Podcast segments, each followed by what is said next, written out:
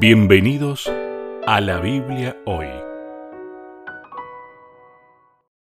Bienvenidos a la Biblia hoy, mi nombre es Leonardo Meda y estoy junto al pastor Sebastián Martínez abriendo un nuevo trimestre al cual le queremos dar la bienvenida a cada uno de ustedes y que puedan sentirse parte de este programa de estudio de la palabra de Dios. Y obviamente ya lo mencioné, quiero introducirlo y también darle la bienvenida a mi amigo, el pastor Sebastián, que nos acompaña una vez más para compartir la palabra de Dios. Bienvenido, Seba. Hola Leo, qué placer eh, saludarte, una alegría estar nuevamente contigo y con toda la linda audiencia de Radio Nuevo Tiempo para compartir este espacio que bueno, es ya un tradicional espacio dentro del horario de la radio y un tradicional momento para la audiencia que nos aparta un tiempito de su semana para poder estudiar la Biblia juntos.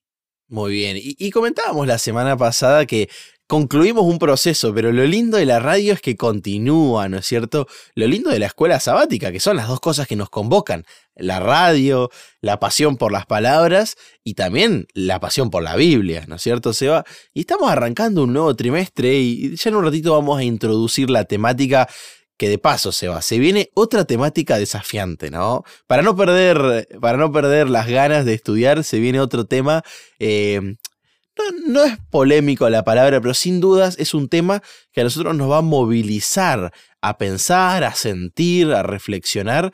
Así que estoy, estoy contento y ya lo vamos a introducir. Pero bueno, como siempre, Seba, eh, te dejo el espacio en los próximos minutos, quizás para saludos y para que nos cuentes un poquito qué tenemos por delante en el calendario de la iglesia.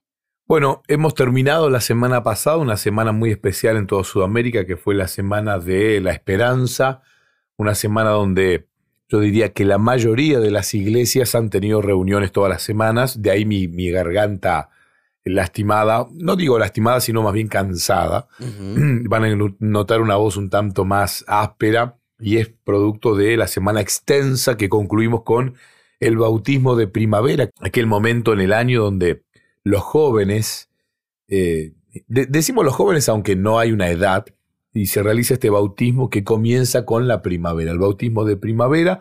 Y este próximo sábado, que ya comenzamos a vivir el mes de octubre, el primer sábado de octubre es el Día de la Educación Adventista.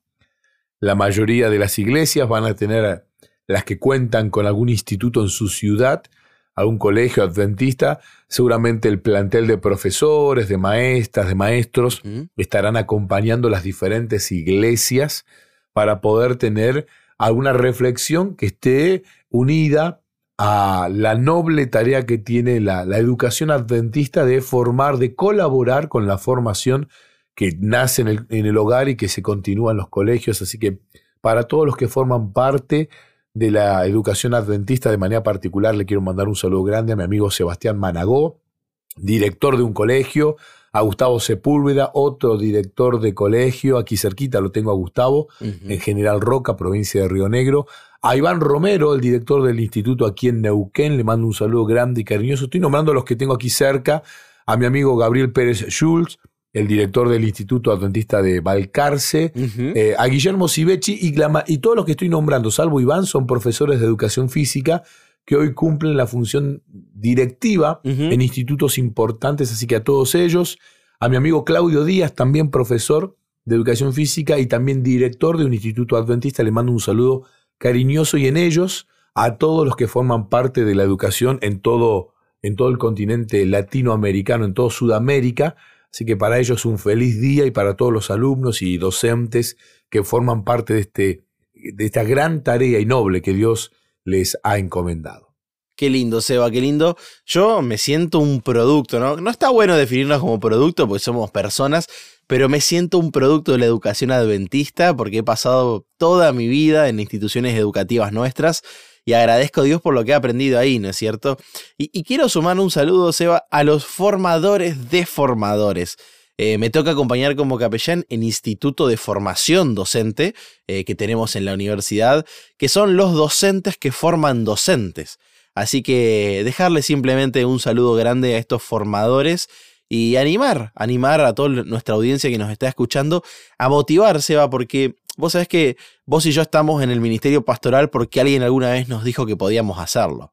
Alguien alguna vez nos mencionó, Seba, Leo, ustedes tienen dones al respecto, ¿no? Y creo que en educación también podemos hacer ese paso, indicarles a ciertas personas que vemos con dones que pueden tomar este camino eh, para ser educadores, que sin dudas la iglesia y Dios necesitan educadores con una perspectiva cristiana de la vida para que el Evangelio llegue a través de todas las partes, ¿no? Y a todo el mundo. Correcto, así que a todos, a todos ellos, este, un saludo cariñoso y de manera muy, muy particular. No incluimos a aquellos que son docentes dentro de la iglesia porque también hay un día especial para la escuela sabática, aquellos formadores que dentro de la iglesia este, trabajan formando a los más chiquitos y a los más grandes. Eh, queremos dedicarle este tiempo particularmente a aquellos que trabajan en la, la educación adventista, en los colegios adventistas, porque es su día, así que para todos ellos es un feliz día. Muy bien, Seba. Y ahora sí, si te parece, vamos a introducir la temática. Eh, e-, es, apasionante. Los que pueden ver mi sonrisa, que nos siguen a través de alguna plataforma eh, donde pueden ver el video, verán que, estoy feliz, se puede notar en mi voz. Porque cada vez que comenzamos un trimestre, yo tengo mucha expectativa, Seba, de qué voy a aprender, qué voy a estudiar.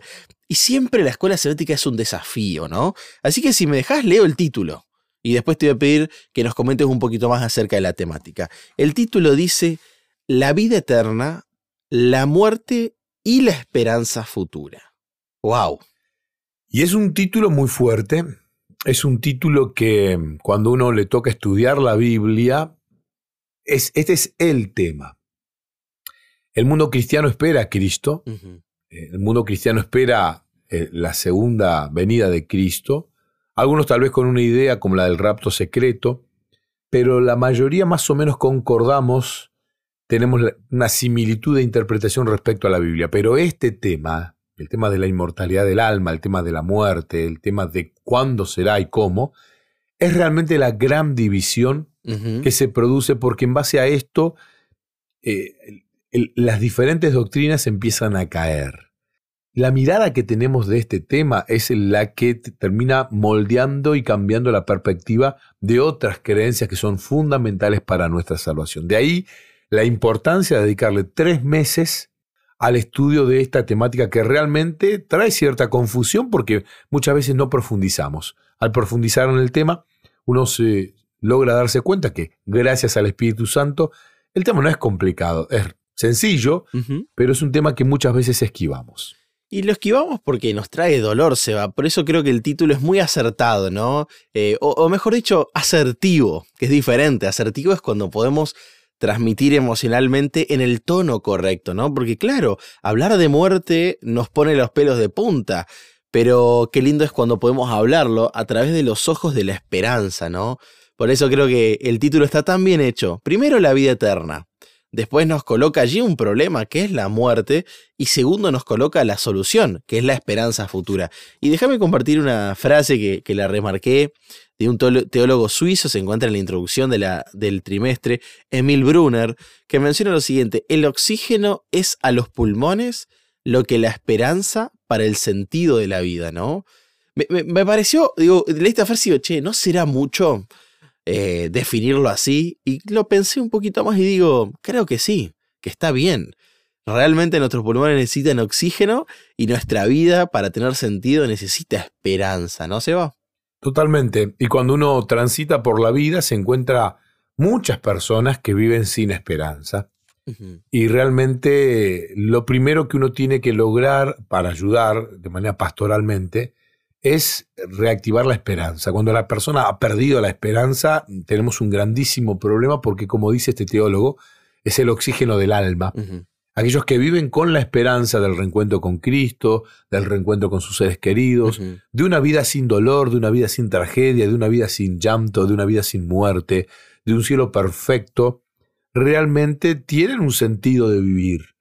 y, y, aquellos que han perdido la esperanza, por eso la palabra esperanza se ha tornado para la iglesia adventista una palabra fundamental, ¿no? Este, La Semana de la Esperanza, la Radio de la Esperanza, o sea, un lugar donde encontrar esperanza y realmente hacemos un énfasis muy notable en la esperanza, porque como, como dice este autor, insisto, es el motor que nos ayuda a, a vivir y a esperar la venida de Cristo, es el oxígeno del alma, claramente. El motor y el combustible, ambas cosas, ¿no? Tan necesario para nuestro movimiento, para nuestro desarrollo. Y comentar, Seba, quién es el autor. Me parece que tan importante como el material es el autor, porque nos, nos ayuda a entender el contenido. Y el autor de este trimestre es el doctor Alberto Tim, eh, doctor en teología por la Universidad de Andrews, que actualmente se desempeña como director asociado del patrimonio White, ¿no es cierto? Y también de algunos institutos de investigación bíblica que tiene la iglesia, como el BRICOM y el GRICOM, que tiene que ver con investigación bíblica, y el segundo con investigación en geociencia. Así que estamos realmente ante un buen material. Yo conozco personalmente al pastor Tim, ha estado en reiteradas oportunidades aquí en la UAP, un gran teólogo, una persona dedicada al estudio profundo de la palabra de Dios, así que sin dudas eso para mí es resguardo de que el trimestre va a estar bueno, va a estar bueno, así que es una invitación a, entusiasmarlos. Sí, además, este, la palabra doctor, te soy muy honesto, no, no, no, me gusta mucho.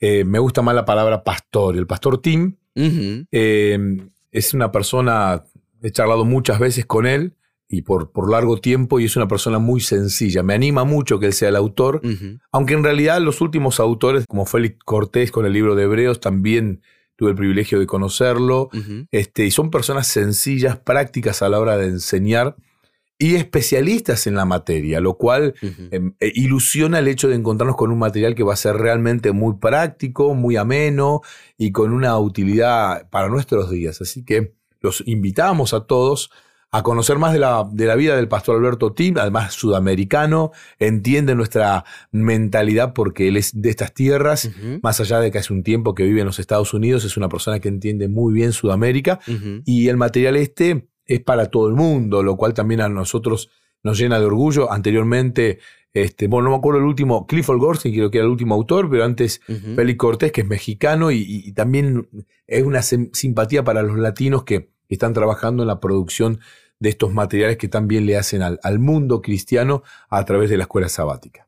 Muy bien, Seba. Introduzco el título de la semana y el versículo central, que tiene por título esta semana, esta unidad, esta primera unidad, que dice Rebelión en, en un universo perfecto. Nos ubica eh, en el cielo, nos ubica allá donde surgió el mal y nos invita a leer Isaías 14, 12 que dice lo siguiente, ¿Cómo caíste del cielo, oh lucero, hijo de la mañana?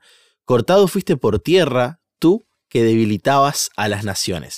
Y vamos a cortar por acá, Seba, se nos está yendo el primer bloque, pero vamos a ver el tema de cómo surge la problemática que vamos a estudiar durante estos tres meses. Y Seba, tengo el gusto de poder introducir, el que va a estar continuando con el programa el día de hoy, a nuestro amigo muy querido, protagonista de este programa durante muchísimo tiempo. Vos has dicho el papá de este programa, ¿no? Eh, un amigo nuestro en particular, el, señor Lucho Schneider. Así que le doy la bienvenida y lo dejo para que él pueda continuar con este apasionante estudio de la Biblia. Nos encontramos después de un corte y ya volvemos.